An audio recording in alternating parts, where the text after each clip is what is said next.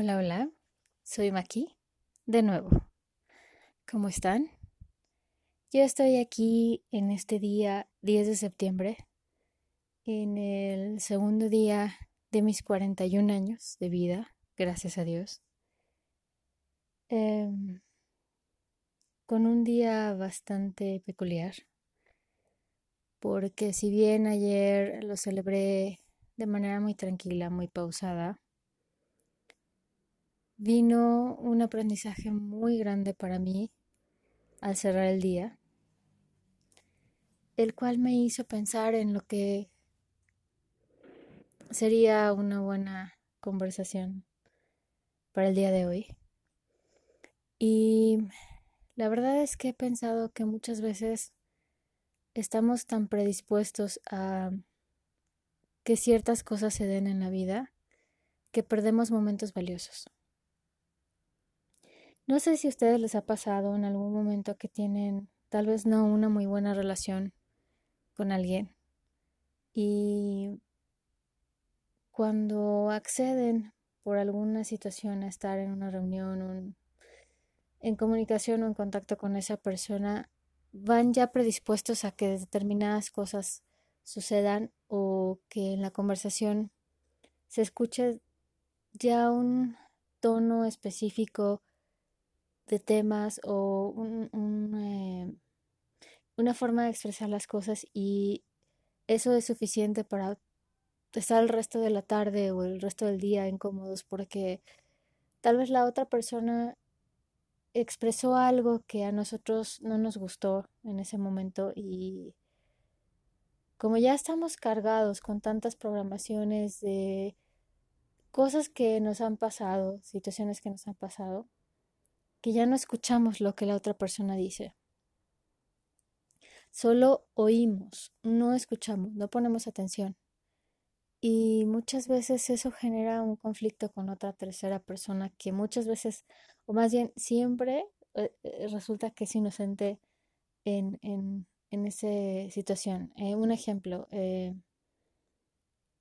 cuando vas a una reunión en la que vas porque tienes afecto por una persona, y vas a ir a la, a la casa de otra persona a, a convivir todo eso y esa reunión de tres se vuelve tensa porque tú vas con la persona que te invitó con todo el amor del mundo por acompañarla, por estar por con ella, pero esa otra persona extra de la reunión tiene tensión contigo, tú con ella o viceversa y aunque la otra persona haya buscado la forma de cambiar la dinámica, ya vas predispuesto con un gesto, o sea, con un gesto, una palabra, una entonación o un tema en específico. Y en lugar de disfrutar el momento, te pones a ver qué es lo que la otra persona que tanto te molesta dice para poder apretar esos botoncitos de reactividad y generar una situación totalmente diferente a lo que pudo haber hecho abrieras tu corazón y tuvieras la apertura para ver qué es lo que te va a dar ese día Dios, la vida y las personas. Y sucedió una cosa similar ayer, que fue lo que cerró la noche de mi cumpleaños un poco tensa y un poco eh, difícil para mí, pero finalmente siempre se puede salir de esos estados y confieso que amanecí cansada y un poco triste por esa situación. De hecho, eh, no pude dormir, no en sí por la situación, sino por el, la emoción el sentimiento que me generó eso al final del día. Y desafortunadamente no pude rescatar lo bueno del día porque fue tan, tan fuerte la situación y la emoción que me generó ese conflicto entre dos personas que finalmente yo estaba en medio y que no tenía nada que ver, pero compartí el espacio con ellos, compartí mi cumpleaños y compartí eso. Y traté de liberar las cosas de la manera mejor posible. Y lo que hice esta mañana fue mantenerme en silencio. Eh, sí en suma reflexión, pensando, analizando ciertas cosas, Y tuve la oportunidad de hablar con una de esas dos personas en cuestión. Y por ese lado aclaré algo que yo sentía que me estaba molestando, que me estaba doliendo, porque yo pensé que realmente la causa era esa persona y no, finalmente fueron las dos, ¿no? Pero ya pude hablar con una, ayer eh, recibí el reclamo de la otra y ya tengo un panorama un poquito más amplio de las cosas, eso fue lo que me hizo liberar y soltar la situación y finalmente dar gracias por el aprendizaje y porque después de eso liberé toda esa energía negativa y pude levantarme y por eso estoy aquí con ustedes. Y les comparto esto porque, no sé, tal vez a alguien puede servirle ese tipo de reflexiones. Y el entendimiento está en que venimos aquí a crecer, a ser felices. No a ser perfectos es algo que también ayer le dije a una amiga querida. Y si soltamos esa necesidad de que todas las cosas sean a nuestro gusto, en nuestro momento, cuando nosotros queremos y que finalmente la gente rinda pleitesía a nuestra persona, creo que estamos equivocados, porque las únicas personas que sabemos cómo ha sido nuestra historia somos nosotros. El resto de la gente no conoce nuestras historias y aunque las conocieran, finalmente se les olvida. Si no nos damos cuenta que nosotros vivimos día a día, momento a momento, nos clavamos y nos anclamos en las cosas del pasado y vamos viviendo y interactuando con la gente, muchas veces cuando no tiene nada que ver con las cosas del pasado ni con las personas del pasado, pero creemos que las cosas se repiten porque es de manera externa hacia nosotros y no nos damos cuenta que es de manera interna hacia el exterior.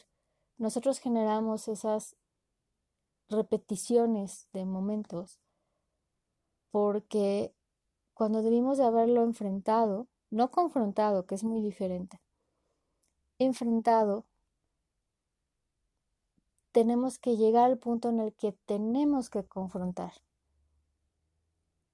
Y la diferencia radica en que yo confronto con agresividad, con fuerza, con todo eso que posiblemente en lugar de ayudarme a generar un efecto positivo me puede generar un efecto negativo y no solo dañarme, sino dañar el entorno, dañar a otras personas y fracturar relaciones o no dar la posibilidad de cerrar puertas a posibilidades en donde se puede simplemente a través del diálogo sacar toda la, la energía contenida en esas emociones o en esos momentos que ya pasaron, que no se pueden regresar y que lo único que nos queda en ese momento es decir, ok, ya pasó, ok, me molestó, ok, me hirió, me dañó, ok, bueno, ya lo dejo en el pasado, ver qué es lo que estoy generando para poder darme cuenta cómo mejoro lo que siga pasando, porque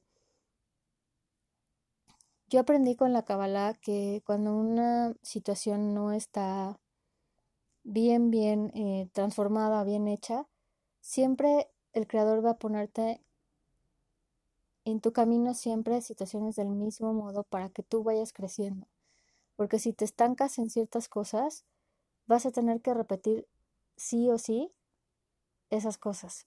Y siempre te van a suceder cosas iguales, solo que con personas diferentes.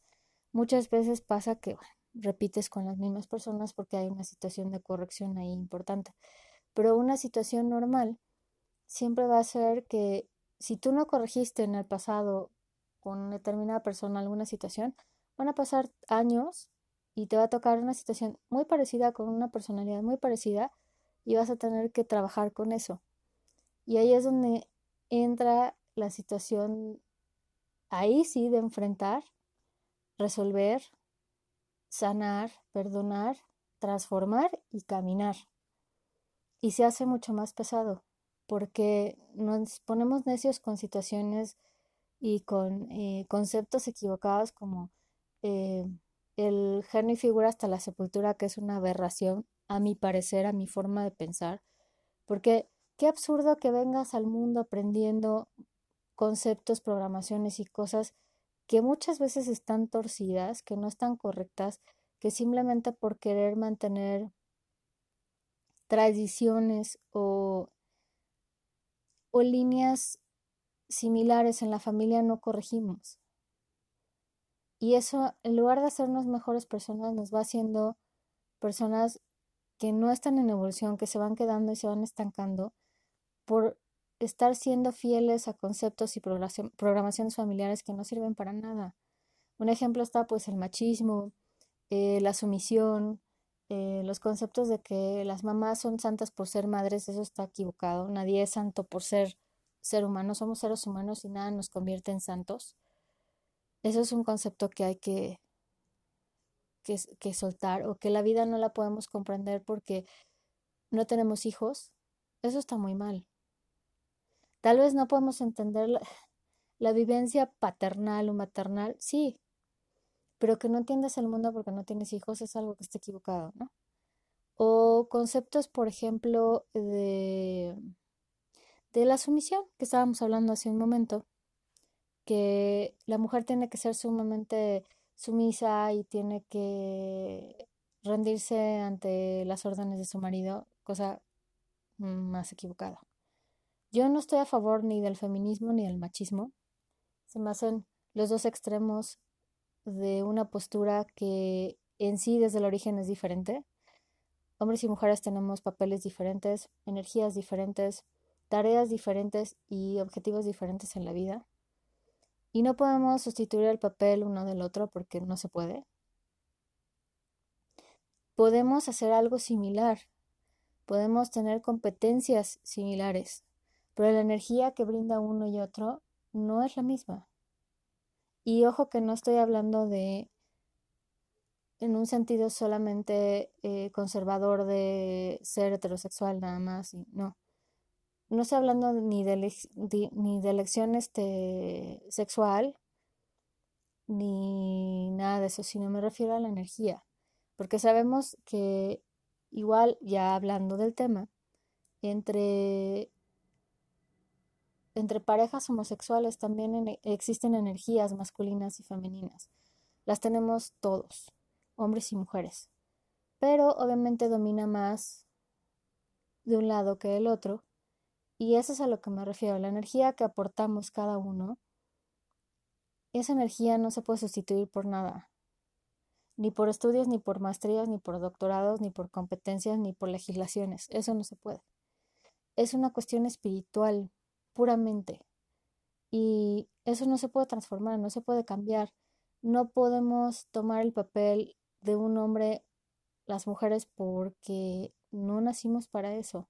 Los hombres nacieron, y eso lo he aprendido en la Kabbalah, a lo mejor sé que quien me escuche que esté eh, con otras ideas va a decir que estoy equivocada y ok, está bien, pero y que a mí me funciona bien y esos conceptos lo siento bastante buenos.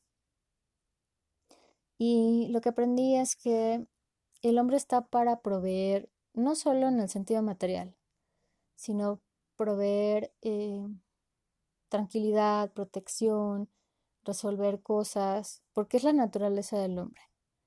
Eh, tiene mucho ingenio para todas las cosas que tienen que ver con lo que sea eh, mecánico. Y las mujeres tenemos esa forma de ver o de sentir las cosas hacia lo emocional. Ellos son prácticos y materiales, nosotros somos emocionales y espirituales. Y ese es un complemento fantástico. Y cuando se trata de cambiar los polos, es cuando vienen las cosas al revés. Ese es solo un complemento de lo que quería eh, comentar, pero básicamente el concepto de todo lo que les estaba diciendo en un principio es que hay que darnos la oportunidad a ver qué es lo que nos tiene Dios a cada momento con cada persona. No podemos ir siempre con la programación en la cabeza y predispuestos a que la persona que siempre te ha hecho daño te va a hacer daño esta vez. ¿Qué pasaría? Yo lo pongo como reto. ¿Qué pasaría si en la siguiente ocasión que te toque ver a esa persona con la que no te llevas, que te cae muy mal, te tira mala onda, cambiaras tu energía, ¿qué pasaría? Una sola vez. ¿Te atreverías a hacerlo? ¿Qué pasaría? Digo, finalmente, si obtienes más de lo mismo, bueno, ya tienes un aprendizaje. Pero ¿y si cambian las cosas? ¿Y si esa persona se muestra diferente ante la energía proyectada por ti, en la que estás totalmente abierto, tolerante, amoroso, humano, aterrizado? ¿Qué pasaría? Me gustaría saber qué es lo que pasaría en tu vida si hicieras eso. Y más aún, ¿qué es lo que pasó el día que te atrevas a hacerlo? Te invito a que lo hagas. Creo que esta semana sería algo, una tarea que yo quiero trabajar. Y si tú quieres acompañarme en esto, sería maravilloso. Creo que es tiempo preciso para que todos pongamos un granito de arena y cambiemos las situaciones. Creo que ya hay mucho de lo mismo, ya hay mucha, mucha tensión, mucha agresividad, mucha reactividad. Vamos a cambiar, vamos a cambiar el chip. Hay una frase por ahí que encontré en internet, en algún momento la puse en Instagram y me encantó porque decía que es tan genial ir por la vida sonriendo para ir desentonando con los demás y creo que ahora estaría interesante ir desentonando con los demás, poniendo una sonrisa, no importa qué es lo que suceda. Alguna vez les he platicado sobre Rabbi Nachman de Breslev. Es uno de los cabalistas más importantes y uno de los rabinos más importantes de toda la historia judía. Y lo más hermoso de, él es que su vida siempre estuvo llena de alegría, de amor. Y él entendió y comprendió desde edad muy temprana que solamente cuando le pones alegría y amor a las cosas, todo sale bien. No, no importa las circunstancias, perdón. No importa las circunstancias. Entonces creo que este es un momento bueno y te invito para que sonrías, para que te pongas alegre. A ver qué pasa si tú y yo vamos desentonando con toda la gente en la calle. Tal vez al final de la semana termines encontrándote más sonrisas de las que esperabas. Gracias por escucharme. Que Dios te bendiga, que tengas muy buena semana y que todo te salga bien. Deseo que tengas mucha alegría, mucha felicidad y que todo lo bueno y todo lo mejor siempre te encuentre. Hasta pronto. Gracias.